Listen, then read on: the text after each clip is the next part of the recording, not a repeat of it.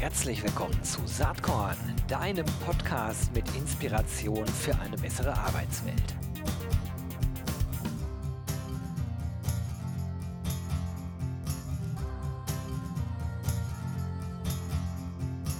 Hallo und herzlich willkommen zum Saatkorn Podcast. Ich freue mich auf das heutige Gespräch besonders, denn es wird um ein Thema gehen, was gar nicht so ein Dauerbrenner, Dauerthema auf Saatkorn ist. Vielleicht zu Unrecht, denke ich manchmal, müsste man mehr in die Richtung machen. Es geht irgendwie im weitesten Sinne um Personalentwicklung. Ich glaube, so kann man das schon mal festhalten. Aber es geht auch ganz konkret um ein Unternehmen, ein Startup. Es heißt Deep Skill. Und zu Gast ist die äh, Co-Founderin und CEO Miriam Mertens. Miriam, herzlich willkommen. Hi, Gero. Freut mich total, dass du da bist und lass uns doch einfach mal mit dir direkt selbst so anfangen. Du kommst ja aus der ganzen Start-up-Welt letzten Endes. Erzähl doch mal, wie es dazu gekommen ist, dass du dann irgendwann selber gegründet hast. Ja, sehr gerne. Also ich habe in der Tat eher eine ganz klassische ähm, ja, Konzernkarriere, Beratung und Konzernkarriere äh, früher in meinem vorherigen Leben gehabt. Bin im Tech-Bereich gestartet als Softwareentwicklerin ähm, und dann in die Beratung gekommen, so klassische Strategieberatung, aber in der Tat immer im mit Bereich Produktentwicklung, Plattformentwicklung, ähm, da verschiedene Market Launches äh, verantwortet in verschiedenen Ländern und bin von da in den klassischen Großkonzern gewechselt. Äh, bei der Deutschen Telekom war ich sechs Jahre, wo ich verschiedene Bereiche verantwortet habe. Und insofern ähm, bin ich mit dem Startup-Bereich dann auch in dem Kontext in Verbindung gekommen, nämlich ich durfte da zuletzt den Bereich Startup-Kooperation verantworten, also alle Startup-Aktivitäten ähm, beziehungsweise die Partnerschaften von europäischen Tech-Startups mit der Deutschen Telekom, was super spannend war und in der Tat in mir so ein bisschen das Feuer entfacht hat, mich selber mit dem Thema Unternehmertum zu beschäftigen. Absolut. Deswegen, äh, da kam die Frage auch her. Äh, nicht, dass ich jetzt komplett falsch recherchiert hätte, aber man muss ja auch sagen, das ist, du warst von 2015 bis 2018 in dieser Rolle, zumindest wenn LinkedIn nicht lügt. Und da hast du mhm. natürlich dann ganz, ganz viele Startups, nehme ich an, kennengelernt und hast wahrscheinlich irgendwann gedacht, hey, das wäre doch auch mal was für mich. Äh, vielleicht war es auch gar nicht so bewusst. Also wie ist es zur Gründung was von DeepSkill gekommen? Was war die Founding Story? In der Tat, DeepSkill kam sogar aus einer anderen Motivation heraus, weil ich habe ähm, immer, wenn ich was tue, mache ich es, glaube ich, ähm, wenn es mir wichtig ist, mit 120, 140 Prozent. Also dann versuche ich da schon viel reinzugeben und es wirklich gut zu machen. Und ich habe mich irgendwann gefragt, äh, das kam in der Tat eher sogar durch Familiengründung. Also im Kontext meiner Kinder, als sie geboren wurden, habe ich mich gefragt, hey, was ist mir eigentlich wirklich, wirklich wichtig? Und ich fand meine Jobs bei der Telekom wirklich cool, hat viel, viel Spaß gemacht. Aber ich habe dann noch mal überlegt, hm, was wäre dir wirklich wichtig? Und da kam so das Thema Personalentwicklung, Learning ähm, bei mir auf die Tagesordnung. Einfach in der Tat aus einer persönlichen Erfahrung. Ich habe mich immer sehr viel mit ähm, Persönlichkeitsentwicklung in den letzten 20 Jahren auf privater Ebene in der Tat beschäftigt. Es hat mir extrem viel gebracht persönlich und ich habe davon viel auch in mein Business einfließen lassen und habe dann in der Tat auch bei mir im Job ähm, selber viel an Coaching gemacht, das meinen Mitarbeitern immer empfohlen. Wir haben ganz viel Trainings gemacht ich hatte aber das Gefühl, dass wir mit dem, was wir tun, eigentlich gar nicht mehr hinterherkommen, weil die Anforderungen ähm, auf, auf emotionaler und sozialer Ebene immer größer werden. Also Komplexität im Job, Arbeitsverdichtung, äh, stetiger Wandel, konstant irgendwie am Puls der Zeit bleiben und da sehr lösungsorientiert mit, mit positivem Mindset ähm, ja, Dinge erarbeiten. Das waren so extrem wichtige Themen, um beruflich erfolgreich zu sein dass ich dann dachte, hey, wir müssten irgendwie Personalentwicklung neu denken in diesem Feld und ähm, für viel, viel mehr Menschen zur Verfügung stellen und passgenauer machen. Und da kam dann wiederum so meine Tech- Expertise und Plattformexpertise ins Spiel, dass ich dachte, hey, wir könnten doch irgendwie Lernformate viel besser aussteuern und passgenauer machen. Und das hat mich dann in der Tat dazu bewogen, ähm, DeepSkill zu gründen. Jetzt hatte ich viel mit Startups zu tun, fand das auch total spannend. Und ähm, ja, so kam es dazu, dass ich dachte, hey, probier es doch einfach mal, es selber zu machen. Da machen wir jetzt einmal ganz kurz schnell äh, äh, Vorlauf sozusagen. Du kennst ja wahrscheinlich vielleicht auch noch Kassettenrekorder, wo man draufdrücken kann und dann geht es nach vorne. Absolut, das machen wir jetzt. bin ich. Bin ich. ich wollte jetzt nicht unhöflich sein, aber aufgrund des CVs war ich mir relativ sicher, dass es so ist. Ähm, wo steht ihr heute? Wie viele Leute seid ihr bei DeepSkill ähm, im ähm, Januar 2024? Ja, wir sind in den letzten dreieinhalb Jahren, da sind wir nämlich gegründet worden vor dreieinhalb Jahren, ordentlich gewachsen. Also ich würde sagen, alles in allem, trotz aller Achterbahnfahrt, die wir natürlich auch haben, äh, super entwickelt. Also sind mittlerweile 15 Leute in Köln und in Hamburg, haben wir auch noch einen Standort. Ähm, ja, haben mittlerweile über 50 ähm, größere und mittelgroße Kunden, ähm, bei denen wir ganz, ganz viele Lerner entwickeln dürfen. Haben zwei Finanzierungsrunden mitgemacht, viel am Produkt gebaut, sehr, sehr viel am Produkt gebaut, viele Dinge verprobt, auch wieder verworfen und ähm, ja, vielleicht noch ein Stückchen besser gemacht und bedienen mittlerweile verschiedenste Kunden, äh, vor allem im Mittelstand, vom Automobilzulieferer, Pharma, Maschinenbau, äh, Banken, Medizintechnik haben wir mit dabei. Aktuell hauptsächlich in der Dachregion, äh, machen gerade erste Internationalisierungsschritte. Ja, und sind da in der Tat noch mit ganz viel Leidenschaft ähm, dabei, die Arbeitswelt emotional intelligenter zu machen. Das ist gut, äh, mit Leidenschaft und Emotionalität dabei zu sein, speziell auch bei dem Thema. Äh, Finde ich ja ohnehin schön. Äh, ich bewege mich ja die ganze Zeit irgendwo in diesem People and Culture Umfeld, ähm, wo man viele UberzeugungstäterInnen so findet. Das, was, was ich echt cool finde. Ähm, ich schaue mir regelmäßig eigentlich an, wie so die Startup-Entwicklung so ist in der Dachregion, in dem Feld, also immer da, wo es um Recruiting und Retention geht. Das ist also relativ breit gefächert und wenn man auf Retention schaut, dann spielt also dieses ganze Thema Personalentwicklung, Education im weitesten Sinne ja natürlich eine riesengroße Rolle. Da gibt es auch inzwischen viele, viele, viele Anbieter, viele Unternehmen, die da am Start sind. Wie grenzt ihr euch ab? Was ist so euer USP? Was ist so euer Inner Belief bei DeepSkill? Ähm, warum ihr glaubt und offensichtlich es ja auch schafft, euch da durchzusetzen in diesem Haifischbecken? Ja, also erstmal ist ein ganz firm Belief und da kämpfe ich wirklich bis aufs Letzte für, ist nämlich die Überzeugung, dass wir einfach wirtschaftlich erfolgreicher sind, wenn wir emotional intelligenter, und das ist jetzt ein sehr fluffy Word vielleicht für den einen oder anderen, aber ich erläutere das auch gerne, wenn wir emotional intelligenter handeln. Und das bedeutet eben selbstreflektierter, besser mit Emotionen umgehen, die besser erkennen, aber auch zum Beispiel tiefe, vertrauensvolle Beziehungen aufbauen uns als Menschen wirklich begegnen. Das ist im Thema Führung ganz wichtig, aber auch unter Kollegen in der Zusammenarbeit oder generell mit Stakeholdern.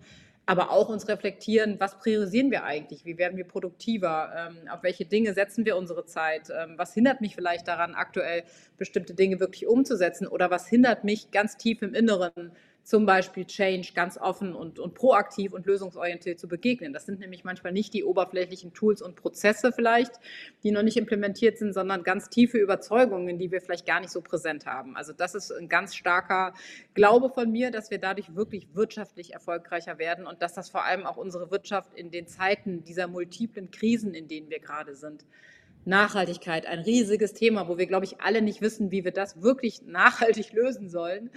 Wenn wir diesen Herausforderungen begegnen wollen, bin ich sicher, dass wir neue Methoden, Tools und andere Skills benötigen, als wir das eben noch vielleicht vor zehn Jahren oder 20 Jahren brauchten. Also das ist eine Grund, Grundannahme und wir fokussieren in der Tat die gesamte Didaktik genau auf dieses Thema echte tiefe Verhaltensänderung, um es wirklich nachhaltig zu machen. Und das bedeutet, und da komme ich jetzt so zu unseren USPs, wir bieten immer blended, also multiformat Lernformate an, heißt ganz konkret, wir mixen bestehende Lernformate im digitalen Space, die wir alle kennen, also ein klassisches digitales Training mit E-Learning, Self-Study-Bereichen, wo ich selber für mich was erarbeite, aber auch Peer-Austauschen, wo ich mit Kolleginnen und Kollegen was im digitalen Raum gemeinsam erarbeite, mit digitalem Einzelcoaching. Also wir kombinieren diese Formate zu einer wirklich optimalen Journey. Das ist das eine ganz Wichtige.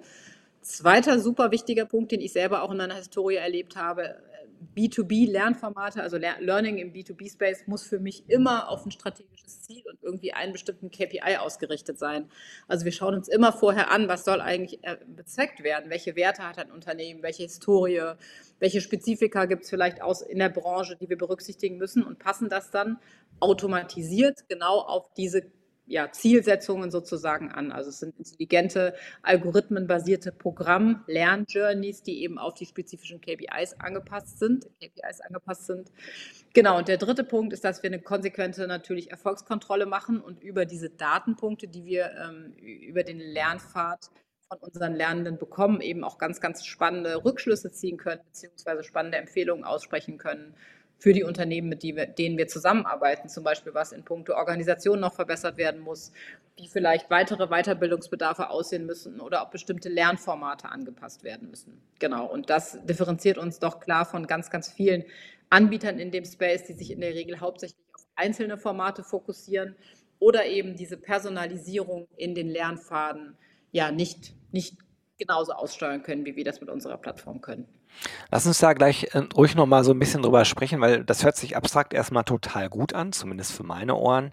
Ähm, aber äh, vielleicht kannst du es gleich an einem Beispiel mal erläutern. Also wie könnte so ein Ziel, so ein KPI für ein Unternehmen aussehen, damit das ein bisschen konkreter wird. Aber ich will noch einmal ganz kurz zurück zu eurem Firm Belief.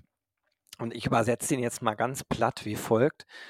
Durch Menschlichkeit zum wirtschaftlichen, ökonomischen Erfolg anstelle äh, Menschlichkeit dann zu erlauben, wenn der ökonomische Erfolg da ist. Weil das erlebe ich im Moment ganz, ganz viel im Markt, äh, dass durch die Volatilität, die wir gerade erleben, durch die etwas angespannte Wirtschaftssituation, in vielen Organisationen so ein Rückschritt ist zur Misstrauenskultur wie sie ähm, ja, jahrzehntelang üblich war und wie man sie sich auch leisten konnte, weil natürlich der Arbeitsmarkt so beschaffen war, dass die Arbeitgeber die Power hatten. Es gab halt immer genügend BewerberInnen. Das verändert sich ja gerade ne, durch verschiedene Faktoren, nicht zuletzt durch die demografische Entwicklung. Und ich glaube halt, dass sich das dreht. Und, und der gesunde Menschenverstand sagt einem ja eigentlich sowieso schon, also wenn ich als Mensch gesehen werde, gewertschätzt werde, entsprechend entwickelt werde, wenn ich nicht nur als Humankapital wahrgenommen werde, dann äh, sind wahrscheinlich die wirtschaftlichen Ergebnisse auch besser. Haben wir bei Bertelsmann, da arbeite ich ja in dem Konzern, vor etlichen Jahren mal nachgewiesen sogar. Also durch äh, Regressions- äh, und Pfadanalysen konnten wir ganz klar sagen, ist der Zusammenhang so, dass gute Führung, äh, entsprechendes Werteverständnis zu besseren Ergebnissen führt oder kann man sich gute Führung dann leisten, wenn man wirtschaftlich sowieso erfolgreich ist. Ne? Dann ist es natürlich einfach, irgendwie so unterwegs zu sein. Deswegen gefällt mir euer Belief so gut, wenn ich das richtig übersetzt habe. Vielleicht siehst du es aber auch etwas anders und sagst, ja, Gero, so einfach ist die Welt jetzt aber auch nicht. Ähm, äh, oder wie, wie? Grundsätzlich würde ich sagen, super übersetzt, ähm, absolut. Gleichzeitig würde ich aber gerne noch die Einschränkung machen, das heißt eben, Genau, Menschlichkeit führt zu ökonomischem Erfolg, heißt menschlich, menschenzentriertes Arbeiten, heißt für mich aber wiederum nicht. Und ich glaube, deswegen gibt es auch so eine gewisse Gegenbewegung aktuell. Das ist halt wie so ein Pendel, was vielleicht hier und da ein bisschen zu weit ausgeschlagen hat, noch vor zwei Jahren, als ein stärkerer äh, War for Talents auf dem Arbeitsmarkt war. Das heißt nicht unbedingt, dass jeder immer macht, was er will. Ja, absolut. Dass jeder sich komplett irgendwie, I bring my whole self all the time with everything to work. Und ich glaube, da ist das Pendel vielleicht hier und da ein bisschen zu weit ausgeschlagen. Ähm, wodurch es jetzt eben ja dann doch teilweise diese unschöne Gegenbewegung ähm, wieder gibt. Weil ich glaube, sich als Menschen zu erkennen mit all unseren Stärken und Schwächen und Privatem. Ich meine, wir haben alle Privatleben, die, die mal stressiger sind oder mal weniger stressig. Und natürlich bringe ich die zur Arbeit. Das geht ja gar nicht anders. Ähm, Trotzdem kann ich ganz klar als Arbeitgeber natürlich Grenzen kommunizieren, Regeln kommunizieren, eine Erwartungshaltung und die kann in ökonomisch schwierigen Zeiten auch mal natürlich ein bisschen angespannter ja. formuliert sein. Und trotzdem, also diese Dualität zu erkennen, wir sind Menschen mit all unseren Ängsten und Scham und Gefühlen und was auch immer und gleichzeitig kann ich eine hohe Erwartungshaltung formulieren. Das ist kein Ausschluss. Ähm, und der kann ich auch entsprechen. Und ich kann trotzdem als Mitarbeiter sagen, ich würde lieber um 5 Uhr gehen. Aber ich sehe gerade, dass anders, was anderes nötig ist. Ne? Und diese Dualität, wir sehen das immer als Ausschluss, das ist halt total wichtig. Wenn wir sagen menschenzentrierte Führung, dann heißt es nicht, und wir bekommen manchmal das Feedback von Unternehmen, mit denen wir sprechen, dass jetzt jeder machen kann, es geht nur noch um Work-Life-Balance. Nein, es geht natürlich um ökonomische ähm, Ergebnisse. Und ich glaube, das ist, das ist wichtig, dass wir da differenziert drauf blicken. Absolut, da eint uns aber auch die Betrachtungsweise, weil ich am Ende halt glaube, das ist jetzt so eine Binse, aber leider steckt ganz viel Wahrheit drin. Das ist immer ein Geben und Nehmen. Und wenn wir Ja. erwachsen miteinander umgehen bei der Arbeit, dann ist auch, glaube ich, jedem Mitarbeiter, jeder Mitarbeiterin klar, ohne wirtschaftlichen Erfolg wird es das Unternehmen halt irgendwann nicht mehr geben. Also das muss ja die Ja. Grundprämisse sein. Aber innerhalb dieser Grundprämisse Kompromisse zu machen, und zwar von beiden Seiten, so wie es halt gerade passt, ich glaube, das ist die große Herausforderung. Ja, so, absolut. will ich aber jetzt auch nicht weiter verweilen. Ich fand das nur so spannend, äh, dass äh, du da mit diesem Belief ansetzt, äh, weil ich ähm, in den letzten Jahren teilweise in der HR-Bubble, in der ich mich ja so aufhalte, eigentlich zwei Extreme wahrnehme. Da sind die einen, die glauben nur an Technologie, Zahlen, Daten, Fakten. Und dann sind die anderen, die in einer rosaroten Purpose-Welt unterwegs sind. Ich glaube, die Wahrheit liegt natürlich in der Mitte und du musst halt immer austarieren, wie du da gerade vorgehst. Okay, aber lass uns mal äh, ein bisschen konkreter werden. Stellen wir uns einfach mal vor, ähm, ich wäre jetzt jemand und würde sagen, hey, äh, let's talk. Ich bin CEO, ich möchte äh, bestimmte Dinge erreichen. Sagen wir mal, ich möchte, dass meine Mitarbeitenden insgesamt risikoorientierter agieren und nicht immer so vorsichtig sind, sondern sich trauen, Fehler zu machen, Risiken einzugehen, natürlich innerhalb äh, gewisser Rahmenbedingungen. Und wie kannst du dabei helfen? Wie wäre dann so eine so eine typische Vorgehensweise mit Deep Skill? Ja, das ist ein super Case. Ähm, wir würden in der Tat erstmal in einem ganz ähm, lockeren Gespräch starten und erstmal schauen, warum oder was sind Hypothesen, die ihr habt, warum die vielleicht wenig risikobereit sind. Das, und welche Zielgruppe. Also das ist auch mal ein ganz wichtiger mhm. Faktor. Über wen sprechen wir eigentlich? Da muss man dann schon wieder differenzieren. Geht es eigentlich darum, ein Umfeld zu schaffen, also Kultur so zu verändern, dass in dem Fall jetzt Risikobereitschaft möglich ist, dann wäre es vielleicht eher sogar ein Führungsthema oder geht es vielleicht um Experten, die andere Dinge gelernt haben, die in der Kultur groß geworden sind, warum auch immer, wo das nicht üblich war. Ähm, da würden wir drauf schauen. Dann würden wir ganz sicherlich nochmal abfragen, was sind konkrete Unternehmenswerte, falls ihr die habt äh, und euch die wichtig sind oder auch vielleicht Führungswerte. Da machen wir dann mal ganz konkret, um da ein Beispiel zu nennen, ein Matching äh, Unternehmens- bzw. Führungswerte Werte mit unserem Skill-Modell und schauen eben genau, wie passt das zusammen. Dann äh, kommen noch äh, Faktoren rein, wie beispielsweise Standorte, äh, sind die physisch verteilt, die Menschen, wo halten die sich auf. Ganz wichtig, gelebte Lernkultur, sind die vertrauter mit digital für sich selber zu lernen, haben die vielleicht sogar Arbeitszeit, ähm, in der sie, die sie nutzen können für eigenes Lernen waren die noch nie in der digitalen Welt unterwegs und sind vielleicht immer nur in-house, äh, lernen in Seminaren gewöhnt. Ähm, darüber würden wir sprechen und da nochmal drauf Rücksicht nehmen. Und dann ein ganz wichtiger Faktor in so einer didaktischen Lernreise ist die Frage, wie stark muss ich das und auch in welchen Aspekten auf konkretes Verhalten widerspiegeln. Also was heißt konkret Risikobereitschaft? Sollen die, wenn es um eine mhm. Business Case Entscheidung geht, einfach mehr Risiko eingehen? Sollen die einfach optimistischer in die Zukunft blicken? Oder ist das vielleicht erstmal, was sie didaktisch und analytisch lernen sollen? Was heißt das? Definition von Risikobereitschaft wäre sowas. Und darauf würden wir entsprechende Lernformate anpassen. Also das spiegelt sich dann in der Lernjourney entsprechend wieder, dass wir genau die Skills, Methoden und Tools matchen über unsere Algorithmen, die eben dieses Ziel, diese Verhaltensweise, wir nennen das auch KBI, Key Behavior, Key Behavior Indicator, also wir haben da quasi so ein Mantra from KPI. Ich möchte ein ähm, mhm. ja, quantitatives erreichen zum Verhalten. Darüber matchen wir Methoden, Tools und Skills, schauen uns auch nochmal an, das, welche Branche ist das? Ist das vielleicht Blue Color, White Color? Ähm, welches hierarchisches Level ähm, adressiere ich da gerade? Daraus würde auch nochmal einen Impact haben auf gewählte Methoden und Tools.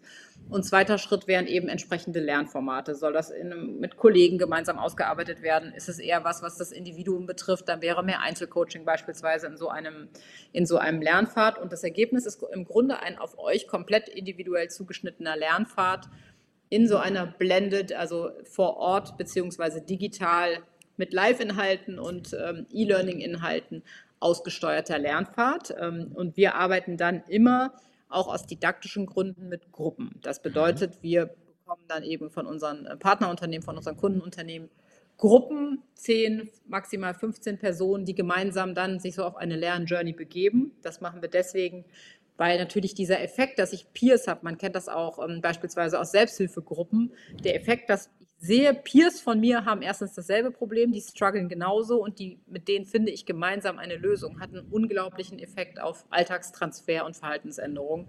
Deswegen ist dieses Gruppenformat so effektiv. Ja, die würden dann quasi gleich starten können. Bei uns ist im Hintergrund noch ein ähm, Coach- und Trainer-Matching-Algorithmus am Laufen. Das heißt, wir schauen dann genau, fürs Thema Risikobereitschaft in deiner Branche, in deinem Level.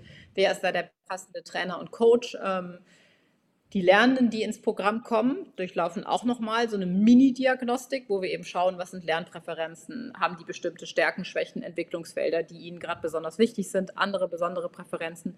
Und darauf bekommen die Lernenden auch nochmal einen auf sie personalisierten Coach mit entsprechenden individuellen Lernzielen. Also es gibt immer einen Anteil, der unternehmensspezifisch angepasst wird und einen lernerspezifischen Anteil.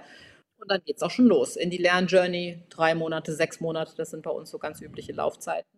Ähm, ja. Und dann wird datenbasiert, KPI-basiert, KBI-basiert genau. gemessen, was sich wirklich verändert ne, am Verhalten.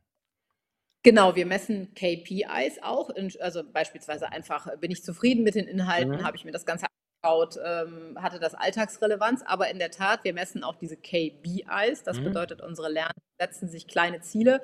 Zum Beispiel könnte das sein, ich denke, mal um an dem Beispiel zu bleiben, ich denke bei einer kleinen Business-Entscheidung mindestens genauso viel über Opportunities nach und schreibe das für mich auch auf, wie ich über Risiken nachdenke, könnte der jetzt zum Beispiel sein. Und das wird dann gemeinsam mit dem individuellen Coach nochmal gechallenged, erfasst, sodass wir in der Tat dann auch äh, sehen können und das auch unseren Kunden zurückspielen können, dass sich wirklich Verhalten basierend auf den strategischen Zielen und den daraus abgeleiteten Verhaltensweisen entsprechend geändert hat. Und in der Tat erhöht einfach dieses Vorgehen den Alltagstransfer für die Lernenden. Denn wir kennen das alle aus dem Sport zum Beispiel, wenn ich mir ein konkretes quantitatives Ziel setze, ich möchte in der Entscheidung anders äh, rangehen, zum Beispiel, ähm, als ich das bisher getan habe, ist eben die Wahrscheinlichkeit, dass ich es wirklich mache, entsprechend höher. Und insofern haben wir da zwei Fliegen mit einer Klappe erschlagen. Spannend. Ich äh, finde das interessant, was du jetzt erzählt hast, zumal mir auch äh, gerade klar wird, diese Kombination aus dem Plattform-Business, ähm, aber gleichzeitig auch ein gehöriger Anteil, ich sag's mal einfach so, so wie ich es wahrnehme, vielleicht siehst du es anders, Consulting-Business. Am Ende ist das, ja, ist das ja eine ähm, Verbindung von beiden. Also es ist jetzt hier kein SaaS-Produkt, äh, äh, wo sich ein Kunde einloggt und dann läuft alles automatisiert ab, sondern das ist ja sehr individualisiert, sehr zugeschnitten auf euren Tools und Algorithmen. So verstehe ich es bis jetzt. Ne? Das heißt, euer Ansatz ist eigentlich so ein Mischansatz aus Plattformbusiness und auch Beratungsbusiness. Oder würdest du das anders beschreiben? Wir würden es nicht Beratung nennen, wir nennen mhm. das ganze Produkt sozusagen Training as a Service. Insofern mhm. ähm, geht das, gehe, ich, gehe ich da grundsätzlich total in die gleiche Richtung. Was wir allerdings mit diesen Algorithmen und diesen Erkenntnissen dahinter und Schlüssen gemacht haben, wir haben im Grunde eine klassische Beratungsleistung, die sonst vielleicht ein, zwei, drei, vier, fünf Konzepttage in der Personalentwicklung gedauert hat digitalisiert und automatisiert ähm, über, ein, über unser sogenanntes Growth Kit. Das ist quasi der Konfigurator, in dem genau diese Lernpfade ähm, vorgeschlagen werden. Ja, insofern ist es ein digitalisiertes Beratungsgeschäft, ja, und teilautomatisiertes Beratungsgeschäft. Na, spannend. Wie, wie sieht das aus ähm, aus einer Kostenperspektive? Also sind das eher dann Pro, Pro, Projekt Projekte, die man bezahlt, oder ist das tatsächlich auch, dass man äh, für die regelmäßige Nutzung eurer Datenbanken und Algorithmen so eine Art Grundfee zahlt? Ja, also in der Tat letzteres. Wir mhm. haben eine klassische Subscription für unser sogenanntes Growth Kit und Growth Hub. Das ist quasi dieser Konfigurator mhm. und die Lernplattform, da wir immer wieder sehen, eigentlich bei all unseren Kunden, dass die kontinuierliche Bedarfe über die gesamte Organisation haben. Ähm, und im Grunde erwerben die Lizenzen und haben eben eine entsprechende Fee für die Nutzung von Konfigurator und Plattform. Die individuellen Module und Lernformate werden dann wie aus so einem Credit Pool im Endeffekt rausgebucht. Also on top buche ich mir sozusagen mein Volumen und je nachdem, wie intensiv entsprechende Lernpfade konfiguriert werden und die dann auch auf Nutzer ähm, gemappt werden, entsprechend gibt es dann eben nochmal eine äh, abhängige Fee von dem, was da eben rein konfiguriert wurde.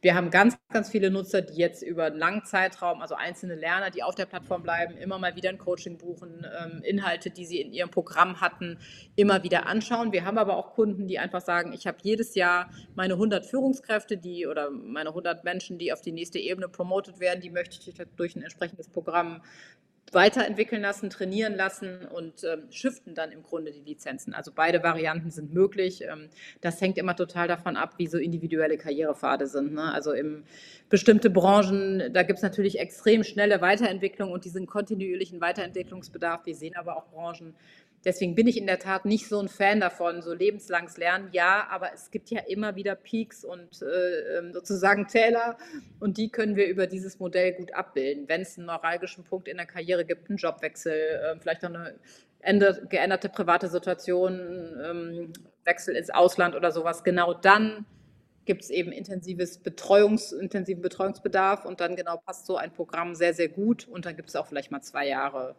schaue ich mir nur entsprechendes E-Learning dazu an oder habe nochmal eine Coachingstunde, wenn ich gerade ein dringendes Thema aktuell habe. Ganz blöde Frage. Ihr macht ja B2B. Habt ihr jemals mal über B2C auch nachgedacht? In der Tat bin ich mit einer B2C-Idee gestartet. Also vor ah. DeepSkill äh, gab es noch mal eine kurze Phase am Rumprobieren ähm, im B2C-Bereich, ähm, weil ich grundsätzlich die Bedarfe ähnlich da sehe, mhm. wenn nicht sogar größer. Deswegen frage ich, ich gerade. Genau. Ja, in der Tat. Äh, ich glaube, da gäbe es auch ganz, also gibt es ganz tolle Sachen, die man machen könnte. Ähm, ich habe mich dann davon verabschiedet, in der Tat aus zwei Gründen. Einfach, weil ich selber immer im B2B war. Das ist da das, was ich, wo ich mich besser auskenne. Ähm, B2C ist dann doch ein ganz neues Feld. Und Thema Zahlungsbereitschaft ähm, im digitalen Raum ist natürlich gerade in Zeiten von auch teilweise exzellentem Angebot über YouTube einfach äh, oder andere soziale Netzwerke ja dann doch auch schwierig daran zu kommen. Ja, plus ähm, Deutschland, ne? Deutschland versus anglophile Märkte ist ja sehr, sehr unterschiedlich in dem Bereich, ne? Zahlungsbereitschaft fand ich irgendwie echt schwierig. Ähm, ja.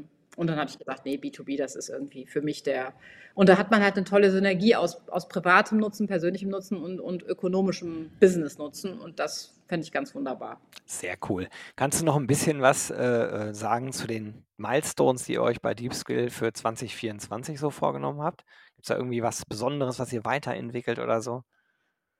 Ja, wir sind natürlich, wie wahrscheinlich alle Startups, aber wir auch ganz intensiv kontinuierlich an der Weiterentwicklung unserer Plattform dran. Also das Thema emotionale Intelligenz noch mal besser in der Didaktik abzubilden, ist für uns ein ganz, ganz großes Ziel. Diesen KBI-Ansatz, also wie wir Verhaltensänderungen messen, da wird es noch weitere Features geben. Das ist für uns auf jeden Fall ein Milestone. Ähm, ja, wir haben einiges ähm, an Kundenevents und Kundenmaßnahmen geplant, also schauen uns da in der Tat sehr intensiv an, vor welchen Herausforderungen stehen gerade welche Branchen. Also beispielsweise Thema Nachhaltigkeit ist für uns gerade ein Hot Topic. Denn Nachhaltigkeit und Veränderung zu einer wirklich echten Nachhaltigkeitsstrategie hat ganz viel mit Change und Mindset mhm. zu tun. Da wird es nochmal neue, neue Produktideen und neue Use Cases ähm, von uns geben. Ja, und da schauen wir eben immer und sind auch immer im Dialog mit unterschiedlichen Branchen, auch Branchenverbänden. Was braucht ihr gerade in puncto Transformation? Weil eine Sache in der Tat, die mir gerade ähm, ja, die mich gerade so ein bisschen stört oder wo ich viel drüber nachdenke, ist, wie kommen wir in Deutschland, auch gerade in der deutschen Wirtschaft, aus diesem Loch und auch so ein bisschen aus diesem Jammerloch raus? Wie bekommen wir so einen konstruktiven Umgang mit Transformation? Ähm, und da können wir mit solchen Programmen natürlich schon helfen. Und einfach, ich glaube, wir brauchen das auch in der Tat wirtschaftlich und in ganz vielen Branchen, dass wir aus diesem Jammern und, und alles funktioniert nicht und die Politik ist schuld und das funktioniert nicht in so einen konstruktiven, lösungsorientierten Umgang kommen. Und da schauen wir uns immer unterschiedliche Use Cases an, um zu schauen, wie könnten wir mit unseren Programmen dabei helfen. Das finde ich das finde ich total inspirierend und das ist auch ein gutes Stichwort. Aufgrund der leider schon sehr fortgeschrittenen Zeit kommt schon meine letzte Frage. Ähm, was hat dich in letzter Zeit inspiriert? Gibt es da irgendwas? Ja, gute Frage. Ähm, ich, ja, in der Tat, ich bin so ein Seeker, ich bin so im Seeker-Modus und es gibt immer ganz viele Dinge, so kleine Bits und Pieces, die mich inspirieren. Was mich in der Tat äh, in den letzten Tagen jetzt just äh, inspiriert hat, und das ist für mich ein bisschen ungewöhnlich, ähm, denn es war eine Netflix-Doku World of the Captains über FIFA, über die letzte WM und über ähm, ja, Kapitäne in, in, in Fußballnationalmannschaften so, sozusagen. Und ich bin wirklich gar kein Fußballfan und auch schon gar kein FIFA-Fan. Aber mich hat diese Doku in der Tat inspiriert, weil da nochmal so rausgekommen ist, einerseits wie der Underdog, also auch bei der, bei der WM beispielsweise jetzt äh, Kroatien oder Marokko, wie die über ein exzellent starkes Teamgefüge und vor allem den Glauben an sich selber und dieses Teamgefüge dann auch über sich hinausgewachsen sind, fand ich total inspirierend. Und der zweite Punkt, den, den ich da nochmal mitgenommen habe, war zu sehen, wie diese vermeintlich unfassbar erfolgreichen Menschen wie ein Messi oder Ronaldo oder so, unter welchem krassen Druck die stehen und wie, wie die auch teilweise gefühlt so eine ja, dann doch auch immer diese, diese Haltung haben, boah, wenn ich das jetzt nicht gewinne, dann bin ich hier der Loser. Also das hat mich da mal wirklich dazu gebracht, egal wie erfolgreich du bist, du wirst immer, also die, dieses Streben nach dem Erfolg und dann ist alles gut, das funktioniert einfach nicht. Und das dann nochmal zu sehen, der Weg ist das Ziel und ähm, sich auf die kleinen Erfolge zu fokussieren. Ja, und da an sich selber zu glauben, ist, ist mindestens genauso wichtig als so diesen einen Riesentitel bei einer WM oder das eine riesige, weiß ich nicht, Finanzierungsziel, was man vielleicht als Startup hat oder die Anzahl an Kunden oder Lernern, dann läuft alles gut. Nein, das wird nie funktionieren. Es läuft ja danach auch weiter, ne? Das ist ja der zentrale genau, Punkt. Aber ja, cooler genau. Hinweis, werde ich mal in den Shownotes verlinken. Natürlich genauso wie die Deep Skill-Seite, viel wichtiger natürlich für, für dich und auch gerne dein LinkedIn-Profil, weil kann ja sein, dass jetzt die eine oder der andere jetzt gerade zugehört hat, sagt, hey, Miriam Mertens, der würde ich gerne mal schnacken hier über äh, äh Deep Learning, äh, Deep Skill und das, was man so tun kann. War ein großes Vergnügen, dich hier bei Saatkorn zu haben. Ganz, ganz herzlichen Dank. Ich wünsche euch und dir ganz viel Spaß und Erfolg weiter. Ganz vielen Dank dir auch für das Gespräch. So, das war's mit dieser Saatkorn Podcast-Episode.